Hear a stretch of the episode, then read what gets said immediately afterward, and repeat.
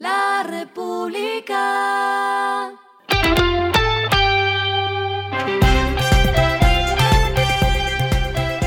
Al final de la jornada, esto es lo que debes saber sobre el comportamiento de los negocios, las finanzas y la economía. Las movidas de hoy fueron.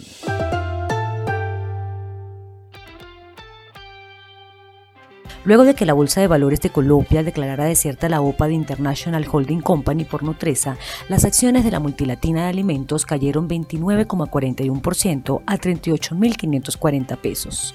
La oferta solo alcanzó 35,3 millones de títulos, es decir, 7,71% del total en circulación. Este miércoles se vence el plazo que le dio el Aerocivil a Avianca y a Viva Air para presentar algún tipo de recurso para que se evalúe de nuevo la solicitud de integración empresarial de las dos aerolíneas. Una de las acciones que estaba evaluando Avianca sería la disposición a renunciar a alguna de las tres rutas con las que la integración ocuparía 100% del mercado, teniendo en cuenta que una de las razones para negar la integración fue que la libre competencia se vería afectada si el grupo ocupaba más de la mitad del mercado nacional. Específicamente, según conoció LR, las rutas contempladas por Avianca son Bogotá-Riohacha, Medellín-Riohacha y Bogotá-Santa Marta.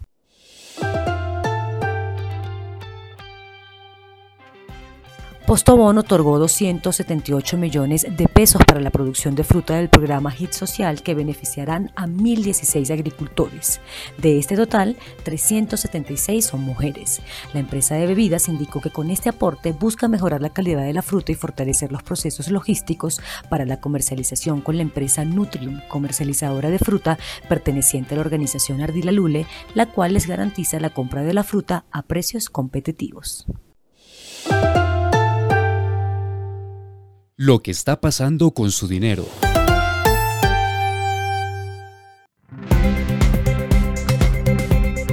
La última encuesta de opinión financiera de Desarrollo reveló que la acción ordinaria de Bancolombia es la más atractiva para los inversionistas dentro del índice MSCI Colcap con 53,3% de los analistas consultados. El top 5 lo completan Ecopetrol, la preferencial de Bancolombia, Corfi Colombiana y Grupo Energía Bogotá.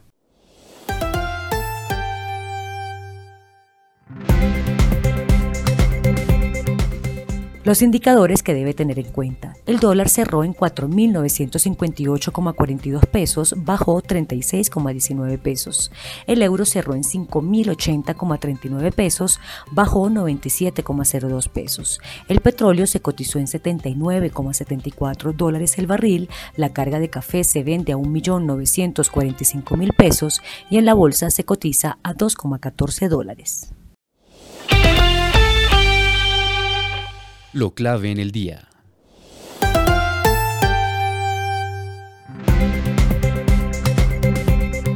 En 2,1 billones de pesos va la recolección de recursos no ejecutados para atender emergencias. Dicho dinero destinado al plan de acción específico que contempla tres líneas de acción o estrategias son la atención inmediata, la recuperación temprana y la recuperación a largo plazo.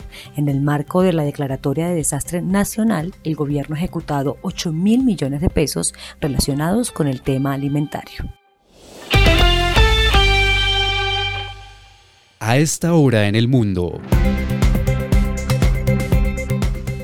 Una misión de alto nivel de la Organización de los Estados Americanos, OEA, se reunió hoy lunes con el presidente peruano Pedro Castillo, quien reafirmó que algunos sectores buscan con mentiras golpear su gestión y poner en peligro la democracia. Los representantes de la OEA de visita en Lima a pedido del propio Castillo para analizar la situación de crisis política local, planea reunirse también en las próximas horas con el presidente del Congreso.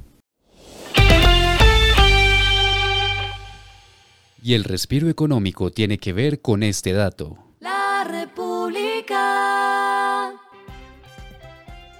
Llega a Bogotá el Festival Gastrofest, la nueva apuesta de la Cámara de Comercio de Bogotá por el sector gastronómico. El evento se llevará a cabo del 25 de noviembre al 4 de diciembre en las zonas de Chapinero, La Candelaria, La Macarena y en la Plaza Distrital de Mercado 12 de octubre, donde fueron seleccionados 50 establecimientos gastronómicos de las siguientes categorías.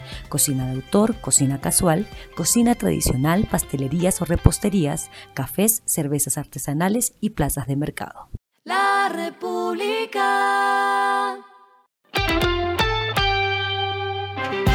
Y finalizamos con el editorial de mañana, la realidad de la semana laboral de 42 horas.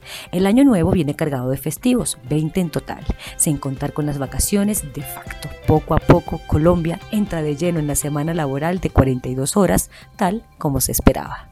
Esto fue Regresando a casa con Vanessa Pérez.